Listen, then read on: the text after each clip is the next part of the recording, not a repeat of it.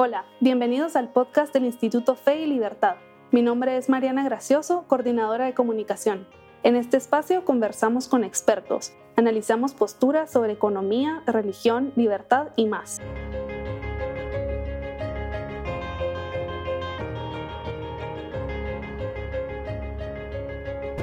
Muy buenos días, muy buenas tardes, muy buenas noches, bienvenidos. Otra vez se atrevieron a invitarnos Aquí está conmigo Lolo y Fray Pancho. ¿Cómo están, jóvenes?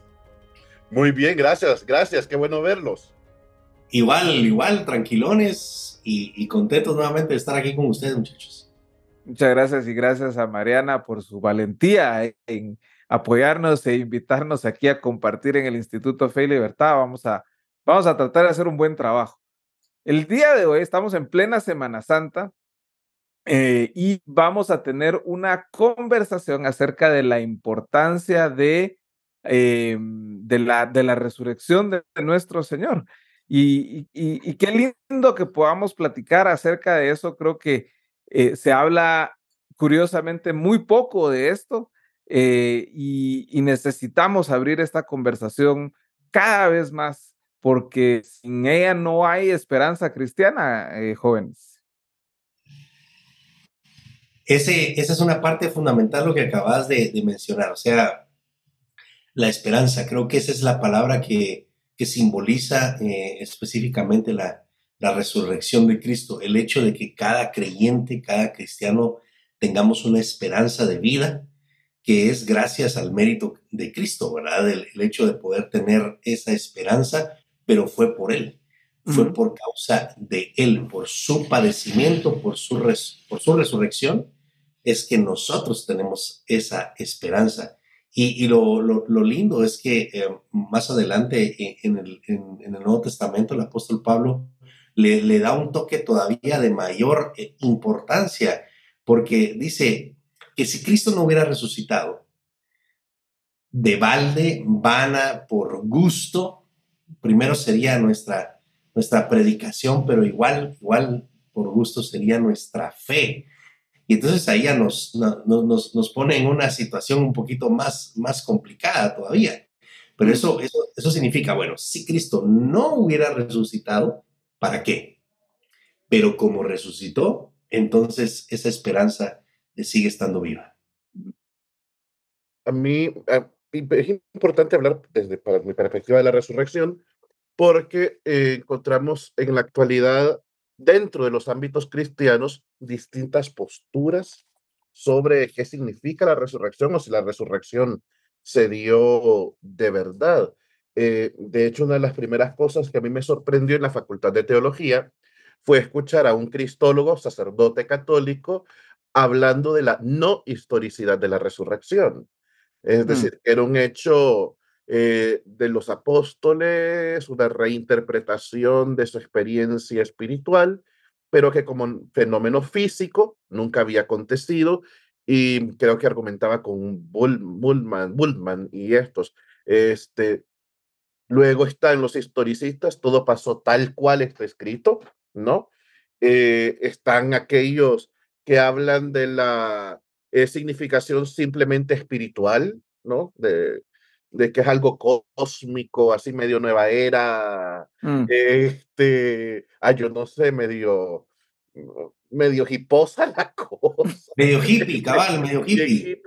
Eh, y claro, mi pregunta de cara a este podcast, a este programa que estamos haciendo aquí en Fin Libertad, ¿cómo es posible que los cristianos trabajemos en la unidad no solamente interna nuestra, sino en en la coherencia de la doctrina cuando en el fenómeno más importante que genera la realidad cristiana ya, ya estamos en desacuerdo. O sea, mm. veníamos en perfecto acuerdo. Yo creo que hasta no mucho, este, todos lo teníamos clarísimo, ¿no? Todas las tradiciones. Él resucitó de verdad, ya está. Eh, y de pronto se pone un velo de duda eh, unas interpretaciones tan, tan exóticas que yo no sé de dónde vienen saliendo, pues. Por... Yo, te diría, y, creo que tocas en un punto que nos lleva a la primera pregunta, porque así como en Navidad eh, el, digámoslo así, neonosticismo que se vive en el cristianismo, ¿verdad? Que Jesús nazca en tu corazón, eh, eh, que es terrible, mm, ¿verdad? Es, es, es, gnosticismo de la peor calidad. en, en, el, en el tema de la resurrección también se alegoriza, ¿verdad? y se habla de eh, el domingo de resurrección, no predicamos de la resurrección de nuestro Señor, sino que resucite tu matrimonio, que resucite tus finanzas, que resucite tu vida. Y se nos olvida de que, eh, o sea, tenemos, tenemos el material para hablar ese día y obviamente para proclamar el resto de nuestros días de que Jesucristo, así como física, naturalmente nació en carne y hueso, también resucitó en carne y hueso. Ahora, la pregunta que nos, que nos plantean hoy para, para discutir, una de las preguntas en el podcast es si tenemos evidencia histórica eh, que, con, la, con la cual podemos argumentar a favor de la, de la resurrección. Si les hacen a ustedes esta pregunta, ¿cómo responderían ustedes a, a que si existe o no evidencia histórica?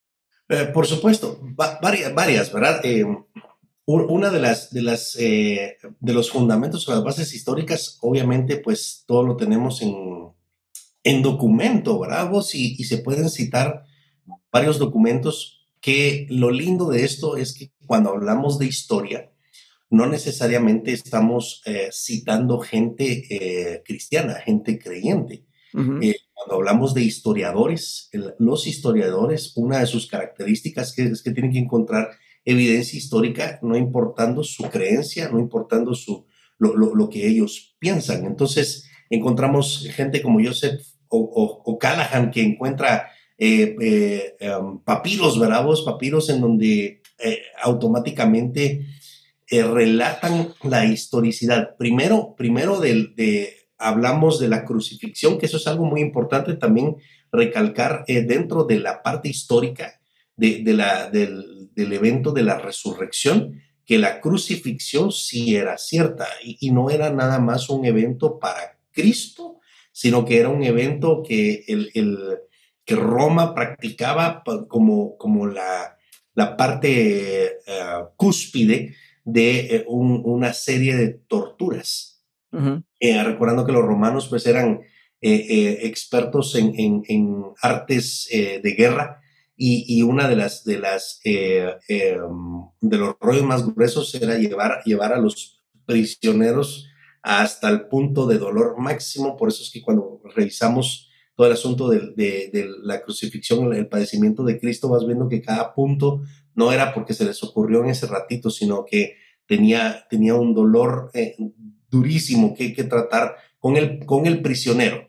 Pero eh, es, es, bueno encontrar entonces que, que la, la, crucifixión sí, sí hay eh, documentos eh, de historiadores que lo mencionan y al final pues también hay esos mismos documentos revelan algo pasó, algo pasó porque documentos revelan, por ejemplo, la, la, la, la tumba vacía, ¿verdad vos? Que eso es algo que hay que, hay que manifestarlo bien, porque yo te podría decir, mira, en, pero eso es bien fácil, porque en un, en un cementerio decimos, mira, aquí está, aquí, mira, no hay nadie, ¿verdad? Y, y, le tomamos foto, nos tomamos una selfie y decimos, muchachos, no. Pero, pero en ese entonces, pues recordemos que era menos gente la que había y, tenían un registro un poco más controlado y sabían específicamente dónde habían eh, sepultado y, y, sabían especialmente por todo el problema que hubo eh, la amenaza que había en contra del, del, gobierno en ese momento, porque el, líder de los creyentes era, era el que movía a estos y era peligroso para, para el, status quo. Y entonces, eh, eh, pues, ¿cómo no iban a saber dónde estaba, bravos? ¿Cómo no iban a saber dónde estaba? Era, era muy, muy importante entender eso. Ok. Yo estaba pensando justamente en este tema, que cómo abordar el tema justamente de la tumba vacía, eh, porque ya siempre ha sido un, un problema dentro de la fe cristiana como evidencia de la resurrección. No, porque al final el cuerpo se pudo haber robado. Esto es lo primerito que que las comunidades cristianas enfrentan y es la primera apología de la fe cristiana, ¿no? El resucitó, se lo robaron, hagamos apología. Eh, había que defender la fe. Para mí, ciertamente, tenemos evidencias históricas de un fenómeno que quebranta la historia. Porque al final es un acto de fe, pero es un acto de fe que se fundamenta no sobre el fideísmo simplemente, sino sobre la testimonianza, el testimonio que otros dan. Y entonces, claro, ahí eh, recurrimos, sí, alguien dirá, pero es que estás argumentando con la, con la misma escritura, sí. Argumentamos a cuatro testimonios de cuatro personas que vivieron alrededor de ese tiempo, que crearon unos prototextos eh, y que después las comunidades terminaron de redactar en su momento eh, y que conforman los evangelios que nosotros conocemos hoy.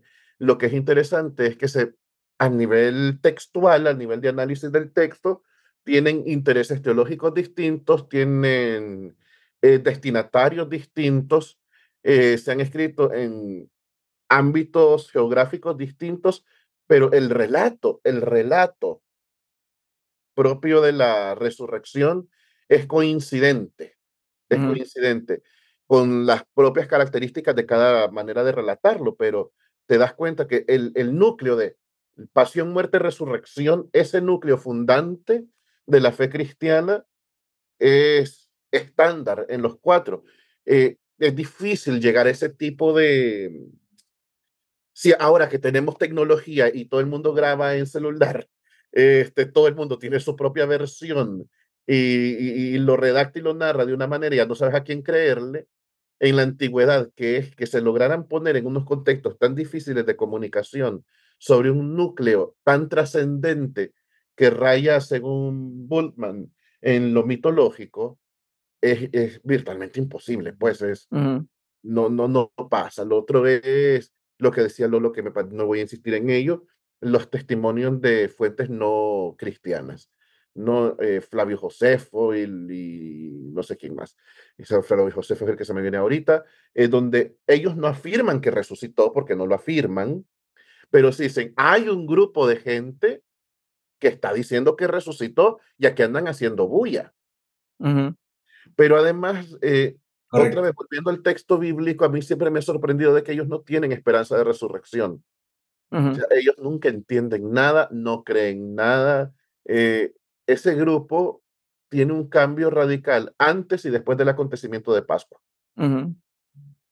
Y yo, yo creo que ahí es súper importante y qué bueno que lo, que lo planteaste de esa, de, que lo plantearon de esa manera, eh, que digamos, cuando hablamos que esto es un tema, principalmente es un tema de fe, es, es, y, y es un tipo, y ahí es donde nosotros también tenemos que recordarnos de que el, conocimiento, eh, la verdad no es únicamente conocible a través de evidencias empíricas eh, físicas, digamos. esta es una metodología para conocer ciertas cosas de la vida, pero no para conocer todas.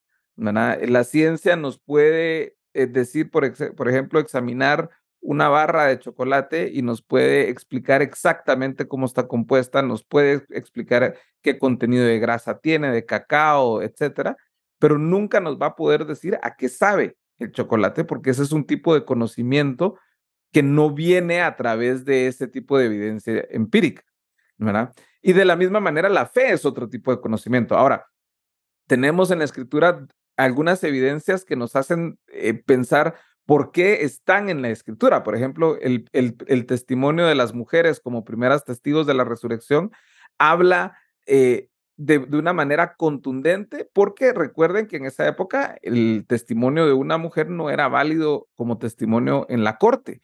Y el, y el que la escritura haya utilizado y haya respetado el testimonio de las mujeres significa algo inmensísimo en muchísimos niveles, pero de entrada como evidencia para la resurrección. Tenemos el, eh, la manera en que los, los sacerdotes judíos manejaron el tema de la resurrección. Cuando vemos en Mateo, Mateo capítulo 28, em, que los soldados llegan a dar el informe de que ya no había nadie en la tumba y todo lo que había pasado, dice, dice el, texto que mientras, eh, mientras ellas iban, las mujeres, ¿verdad? Algunos de los guardias fueron a la ciudad e informaron a los principales sacerdotes de todo lo que había sucedido. Después de reunirse con ellos los ancianos y deliberar con ellos, dieron una gran cantidad de dinero a los soldados diciendo, digan esto, sus discípulos vinieron de noche y robaron el cuerpo mientras nosotros dormíamos. Y esto, eh, y si esto llega a oídos del gobernador, nosotros los convenceremos y les evitaremos dificultades. Ellos tomaron el dinero e hicieron como se les había instruido y este dicho se divulgó extensamente entre los judíos hasta hoy. Que es, eh, o sea, es interesante porque los ancianos no negaron la resurrección, no tenían cómo negar eh, la evidencia de la tumba vacía, simple y sencillamente eh, corrompieron a los soldados, dieron dinero y esa mentira sigue hasta hoy. ¿verdad? tenemos el testimonio de Pablo en 1 Corintios capítulo 15, que lo citaste, Lolo, pero antes de, de, que Pablo dijera todo ese gran discurso sobre la resurrección, él dice algo que es bien interesante. Dice em, en, eh, en el verso 6, bueno, en, el verso, en el verso 3 él empieza a explicar qué es el Evangelio, ¿no? Que Cristo murió por nuestros pecados conforme a las escrituras, que fue sepultado y que resucitó al tercer día conforme a las escrituras, que se apareció a Cefas y después a los doce. Luego se apareció a más de 500 hermanos, la mayoría de los cuales viven aún. Y este es interesante porque es, Pablo diciendo de cierta forma, si no me creen a mí, vayan y pregúntenle a ellos.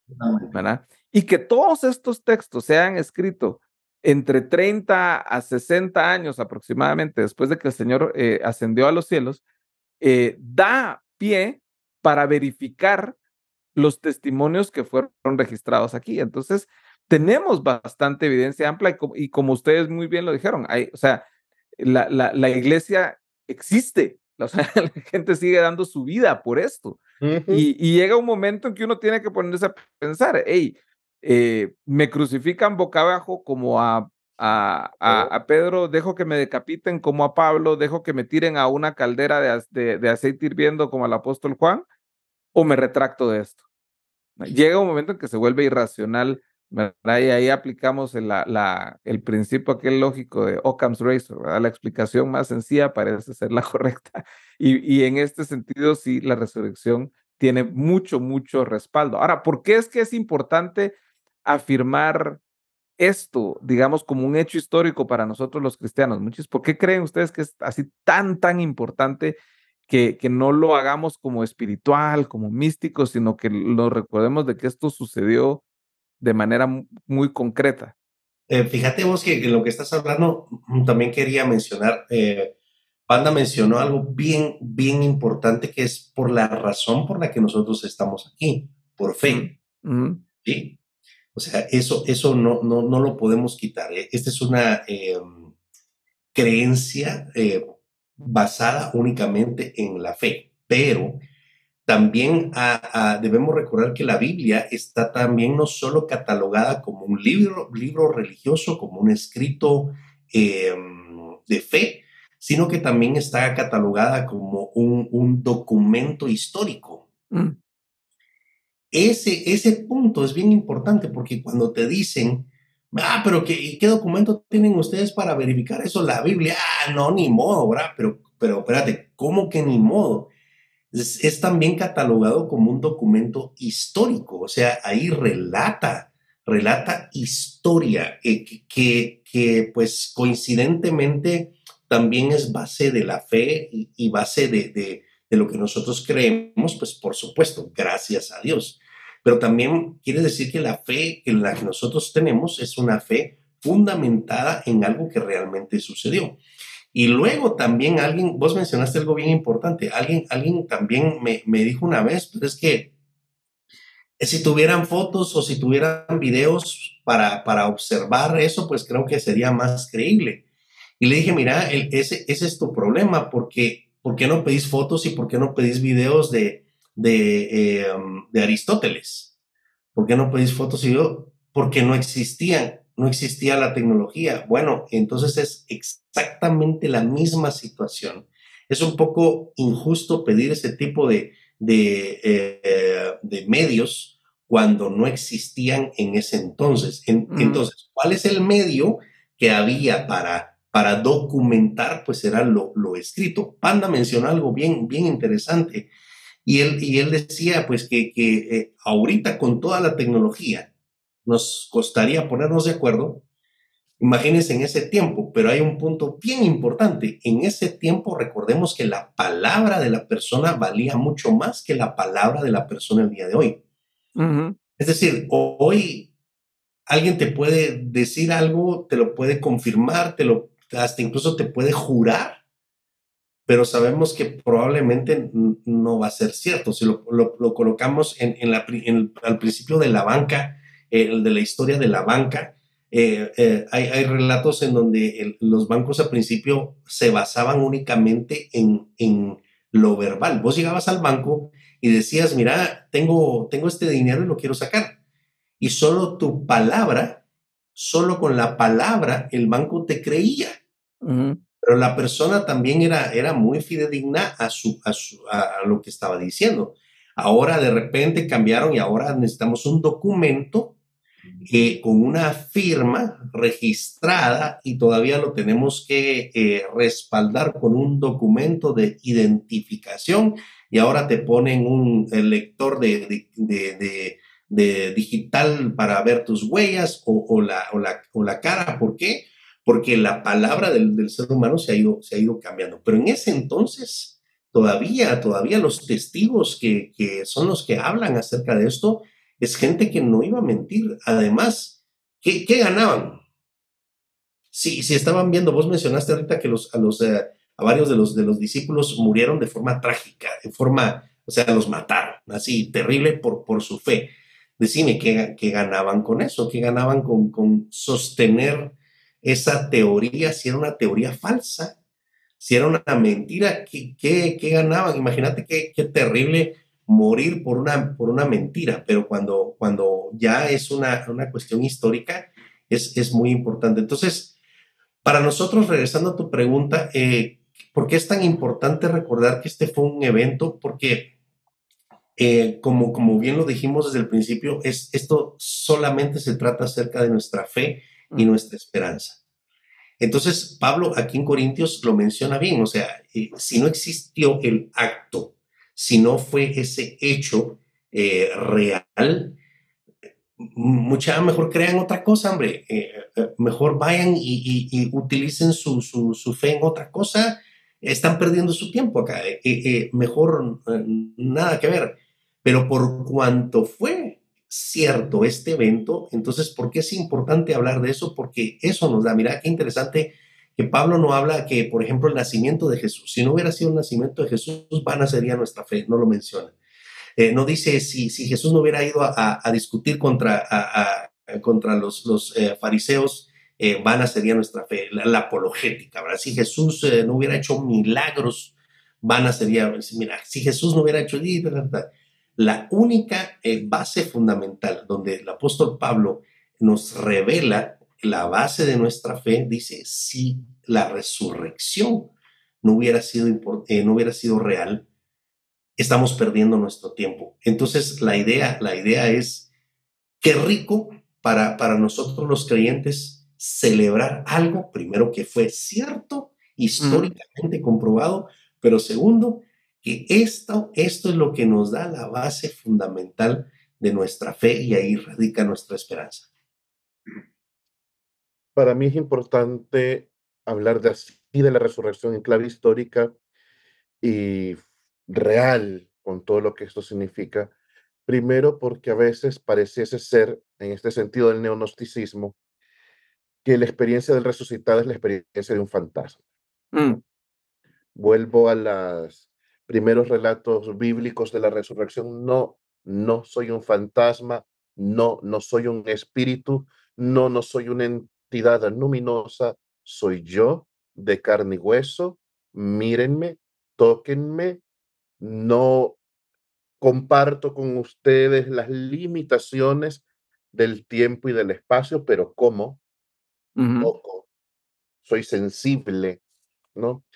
Por lo tanto, nuestra fe no se basa en una, no puede basarse en una espiritualización extraña de la experiencia de Cristo, porque nuestra experiencia de Cristo es una experiencia histórica. Y en esta tendencia eh, neonosticista del mundo contemporáneo, donde todo se vuelve espiritual, eh, me da miedo que volvamos a caer en una especie de fugamundi, que siempre es una tentación en las iglesias, para no hacernos responsables de nuestra realidad, de nuestro cuerpo y de nuestro mundo.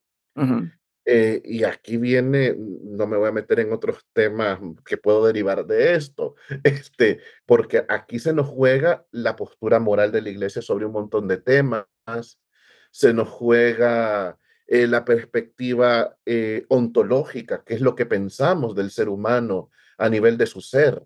tiene, tiene una importancia fundamental. Si solamente es una espiritualidad vaga, un espíritu vago, eh, Mm, se nos va toda, todo tipo de reflexión sobre el ser, tal como la tenemos hasta el día de hoy. Sería, seríamos más amigos de algunas asociaciones eh, mm, más de este orden de encontrar conocimiento pleno eh, a través de una entidad, de un gran, ¿qué? Que no me quiero meter tampoco en, en, en, en berenjenales, pero de una mente que está ahí llena de ideas en su momento, en su nube. No, no, no es esto lo que estamos creyendo los cristianos. Eh, lo segundo que quiero insistir sobre este tema es que nos, además tiene la dimensión escatológica, eh, porque nuestra esperanza no es una esperanza de alma, del alma en el cielo, nuestra esperanza es al final de los tiempos, Él retornará y nuestros cuerpos resucitarán. Eh, y cuando hablamos de nuestro cuerpo, estamos hablando eh, de, de, la soma, ¿no? De, nuestra realidad corpórea, de nuestra identidad biológica fundamental. Estoy pensando en la profecía de Ezequiel, la de los huesos.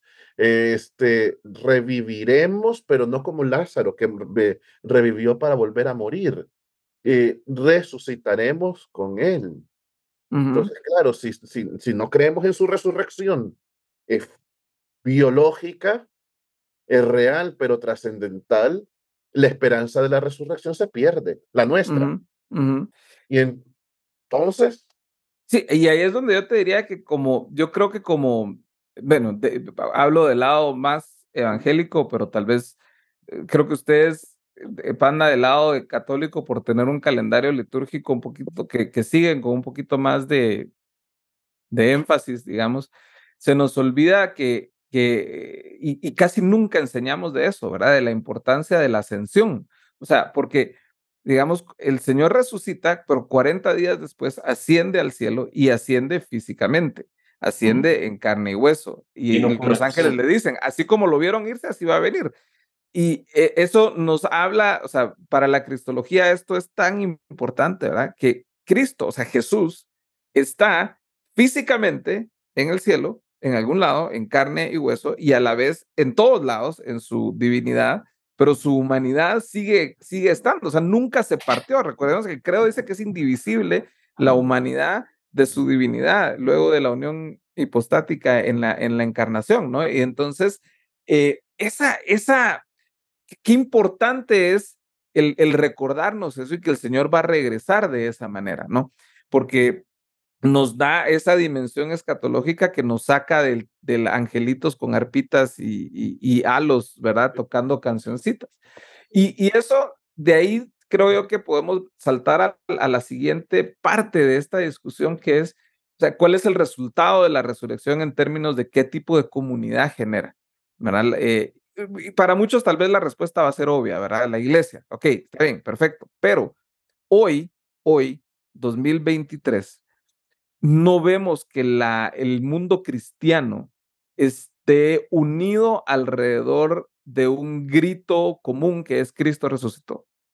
Eh, estamos unidos, digamos, católicos, evangélicos, nos juntamos en la plaza, eh, pro vida, eh, anti LGTB, eh, pro familia, y terminamos esa reunión y papista, no sé qué, herete hereje cismático, eh, no podemos sentarnos a hablar porque vos crees esto, vos crees aquello, pero si es una causa política nos unimos. Y qué endeble, qué frágil, qué fútil es unirnos alrededor de causas políticas, causas culturales, causas sociales, cuando nuestro grito de unidad, eh, ¿verdad? Como dicen los gringos, nuestro rallying cry, nuestro grito de unidad es Cristo resucitó. ¿verdad? Eh, eh, entonces, ¿qué tipo de comunidad genera la resurrección? Sí, fíjate vos que un, un asunto bien complicado, riesgoso y que amenaza mucho al ser humano es el antropocentrismo. Mm. El antropocentrismo basa todo en que lo importante soy yo. Dios hizo todo para mí. Dios hizo solo eso para mí. O sea, y, cuando uno ve eso realmente dice, ay, mi gordo. O sea, nada, nada que ver, ¿verdad? Porque al final de cuentas la historia se basa en Él. La historia es acerca de, de, Él. Y por eso eh, debemos, tal vez, tal vez lo que sucede, muchachos, es que no hemos visto realmente que la evidencia de la resurrección fue, eh, el acto, el acto en sí de la resurrección fue realmente evidenciar que Cristo era el Hijo de Dios mm. y que Cristo era Dios. Eh, porque otra vez, ¿verdad? Eso, eso nos genera a nosotros esperanza, pero, pero este es un grito bien interesante cuando recordamos que Él, Él, eh, ahí, alguien, me, alguien me, también me decía, mira, pero es que un montón clamaban que, eran, que eran el Hijo de Dios. Le digo, hay muchos, muchos que clamaron eso. Y le digo, sí, pero ninguno de ellos resucitó. O sea, incluso, incluso hasta pudieron haber muerto. ¿Ok? O sea, incluso hasta hubieran podido haber muerto por su creencia, que, que sucedió en varios casos. Pero la diferencia entre esto fue que resucitó. Ahora, cuando esto ya se traslada a nosotros, vemos el, el, punto de vista de lo que, lo que hoy está sucediendo. El antropocentrismo nos, nos relata que aquí lo importante es lo que yo creo, aquí lo importante es lo que yo siento. Entonces, eh, pues al final de cuentas, Satanás también está buscando eh, que, la, que la iglesia no, no se una. Siempre busca una, una división y, nosotros mismos caemos en, en, en, ese, en ese juego. Yo considero que es bueno un diálogo, como, como vos lo mencionaste hace un momento, de sentarnos, dialogar entre nosotros y decir, mira, yo creo que ustedes no están haciendo esto, no están haciendo el otro, o sea, pero, pero como un diálogo. El otro conflicto que tenemos es que no podemos dialogar. es, esa es una técnica muy difícil, pero ¿por qué es difícil? Otra vez, porque el antropocentrismo nos indica que yo tengo la razón, porque aquí lo importante soy yo. ¿Me entendés? por más que vos me digas, aunque me demostrares evidencias, aunque me des todo, no te voy a creer. ¿Por qué? Porque aquí no me importa mi criterio, mi creencia, que el que importa soy yo. Entonces, lo que, lo que debemos recordar es que la historia se trata de él. La historia es acerca de él. Qué lindo cuando lo mencionaste así, deberíamos estar unidos gritando, Cristo resucitó. Sí, pero eso haría caer la, el protagonismo de muchos el día de hoy. me, explico, y, no solo hablo de líderes, ¿verdad? Hablo, hablo de mí, o sea, mi, historia, mi historia es, es, eh, es importante. Entonces, y, cuando, cuando alguien más toma el, el, papel de mi historia, eso, eso no me gusta. y, y, Cristo debe ser el centro del historia. Yo me tengo que hacer a un lado, ¿verdad? Eh, entonces, creo que esa es, esa es la parte que, que debería de, ser eh, lo más fundamental para el cuerpo de Cristo el día de hoy. Mm. Dejar el antropocentrismo por un lado y, recordar que Él resucitó, que claro, los beneficios de esa resurrección, porque Dios es muy bueno, esos beneficios los recibimos nosotros. Pero realmente, eh, desde el momento en que Jesús dijo, eh, perdón, Dios Padre dice, este es mi Hijo amado desde el momento en que Dios Padre decide, miren, en el nombre de Él, toda rodilla se va a doblar y toda lengua va a confesar, mano, en ese momento todos los demás nos tiramos al suelo y decimos, es Él, ¿verdad? no soy, no soy, no soy yo, no es mi familia, no es mi perro, ¿verdad? Sino que simplemente es darle eh, el, centro a él. Excelente, excelente, Panda. Eh, estaba escribiendo mis ideitas. Este no, no, que tengo, en lo que Lolo hablaba, se me venían un, dos, tres, cuatro cosas para la comunidad que, es, que brota del resucitado.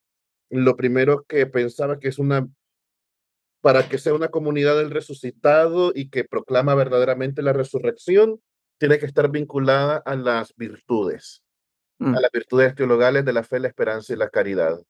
De la fe, porque al final con Pablo proclamamos Cristo ayer y hoy y el, el mismo por siempre, ¿no? El mismo por siempre. Eh, San Pablo dirá, bueno, en latín, ipse in secula, el mismo por, siempre. La, la resurrección tiene sentido porque Cristo no muta y no va hay, una sensación en el mundo contemporáneo de que es Cristo que se tiene que adaptar a los tiempos y no es una cuestión de modas, es una cuestión de verdad. Y veritas liberavit vos, la verdad los hará libres, ¿no? Es, eh, si no vemos a la verdad, al relato fuerte de la verdad, esto se nos va. y lo segundo es que es una comunidad de esperanza. Hemos hablado de del, texto de Lázaro. Una, una cosa que a mí me gusta predicar es aquel Ian Fuetet, eh, ya, ya llegue, dice, dice mm. este, y Cristo dice, Lázaro sal fuera. Eh, y me parece impresionante que en un mundo donde hay mucho hedor, mm. Todos los niveles, es decir, y aquí otra vez no es tema de, ni contra el mundo LGTBI, ni contra el pañuelo verde, no, no. dentro de las organizaciones, dentro de las iglesias, dentro de las comunidades, hay hedor. Hay hedor. Y sin embargo, tenemos la esperanza de la conversión constante porque Él ha resucitado. Si la gente no cambia, entonces a mí que me avisen porque yo cuelgo la sotana y me voy de una sola vez. Eh, porque digo, no, esto es fuerte. La esperanza no es de esperar que lo imposible sea posible. Para mi esperanza, la mía, la de Francisco Sequeira, y así entiendo la esperanza teológica, es yo tengo la firme esperanza que el antropos puede volver sus ojos a Dios. Con nombre y apellido concreto. Y es una comunidad de caridad.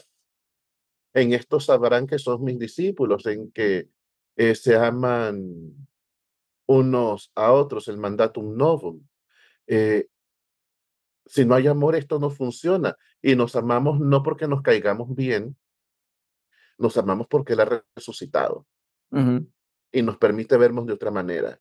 Pero también creo que es una ah, comunidad litúrgica, al final es una comunidad de gente que se encuentra para el, para el culto común.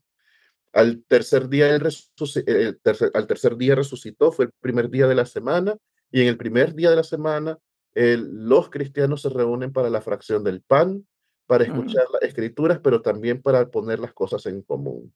Entonces, es primero una asamblea litúrgica, una asamblea, eh, una asamblea litúrgica para los que venimos de estas altas tradiciones históricas, que tenemos liturgias muy, muy montadas. Me estoy dando cuenta que no me voy a terminar de poner la camisa. Este, qué horror. Póngase el eh, collarín, póngase el collarín. Voy a poner el collarín este, de una gran asamblea litúrgica, ¿no? Eh, en la que tenemos organizado el culto, pero más que eso, eh, no, el cristianismo no se vive en, sol, en solitario.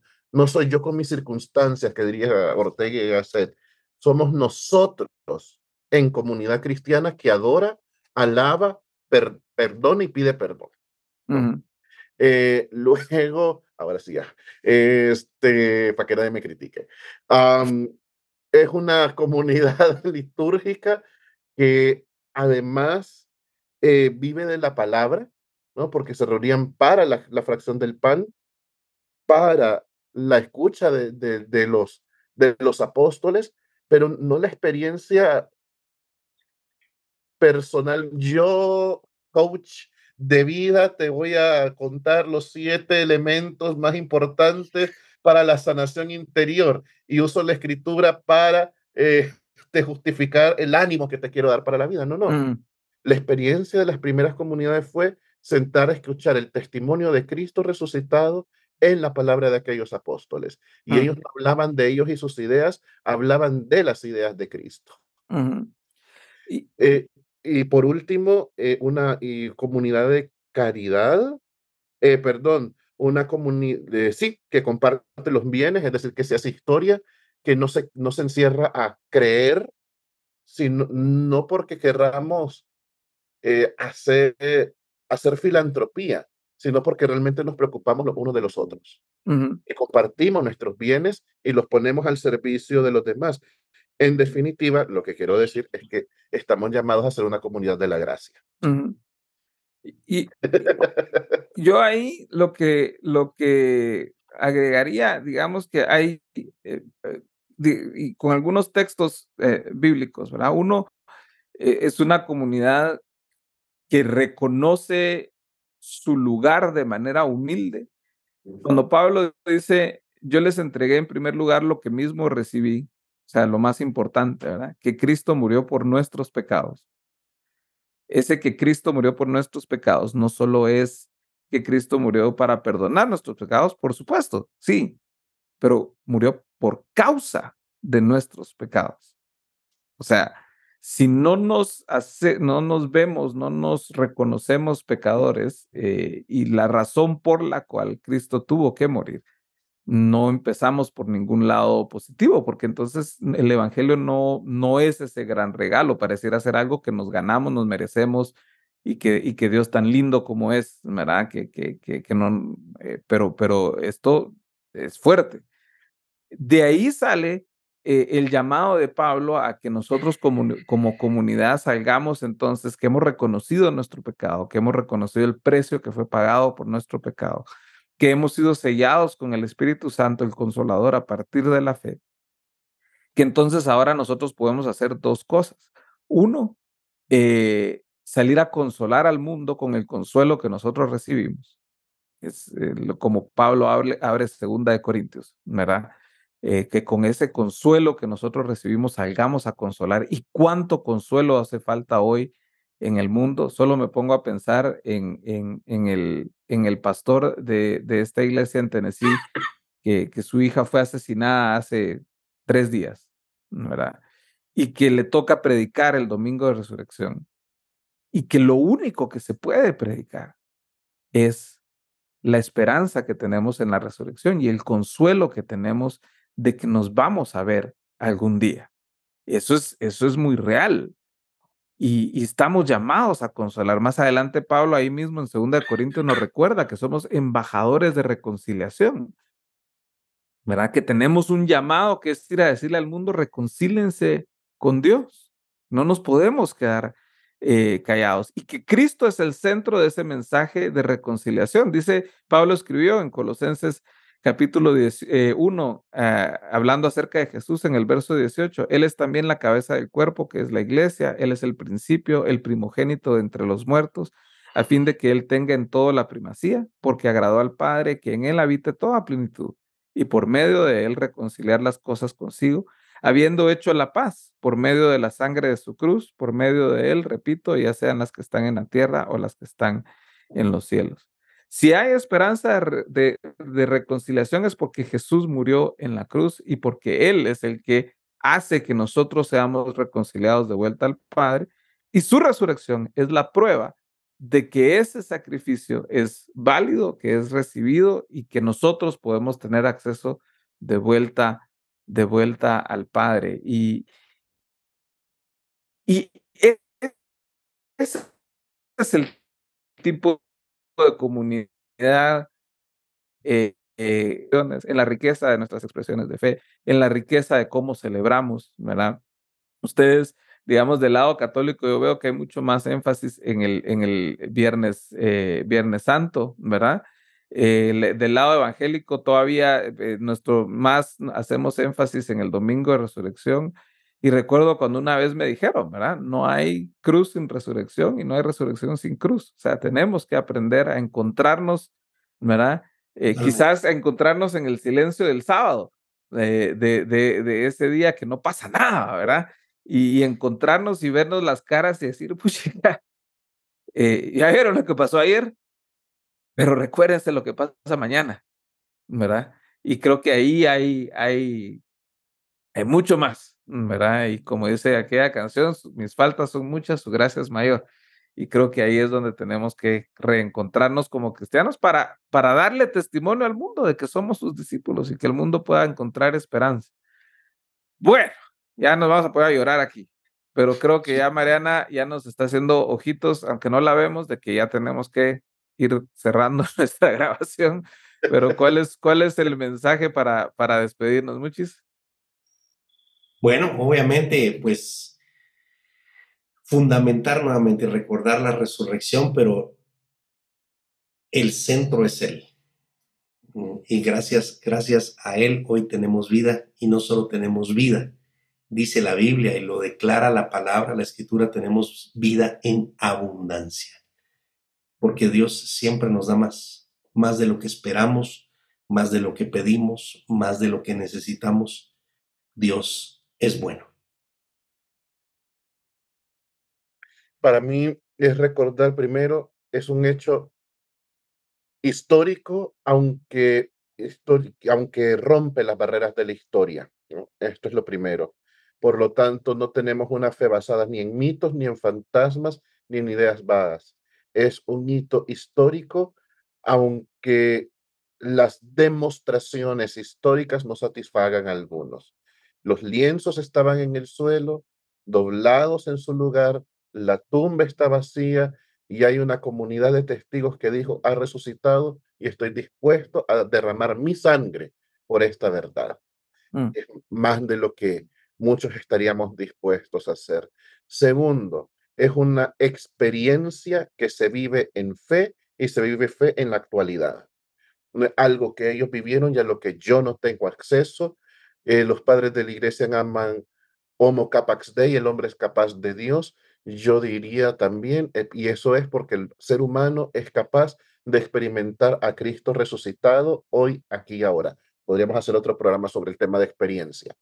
y lo tercero es que la, no es un eslogan, Cristo ha resucitado, mm. ni ahora que estamos en campaña, no es un tema de propaganda eh, al mejor estilo barato último que he visto de dos mujeres un camino. Eh, no, vamos por ahí. Es un grito de alegría, de convicción que moviliza mi ser y lo moviliza hacia una comunidad de fe, una comunidad de fe que además tiene una vida moral, no solo ética, moral, mucho mayor que es exigente, una búsqueda, un cuerpo doctrinal claro y firme, pero además que tiene una historicidad que lo hace preocuparse por las realidades temporales, de tal manera que las quiere transformar desde Cristo el Señor. Entonces, volver, volver a la fuerza de la resurrección. Muy bien. Y bueno, yo lo único que les dejo es vivan intensamente estos días eh, en familia, donde estén en la playa, donde sea, donde estén. Pero, pero paren y dense cuenta por qué, ¿verdad? Y, y el viernes, solo paren un poquito, por ahí de las 3 de la tarde, y recuerden eh, qué pasó. Y miren con esperanza el domingo y celebren juntos. Ahí, aquí es donde la unidad cristiana encuentra su máxima expresión en estos en estos días y ojalá eso nos, nos refuerce y nos renueve para seguir construyéndola y seguir buscándola.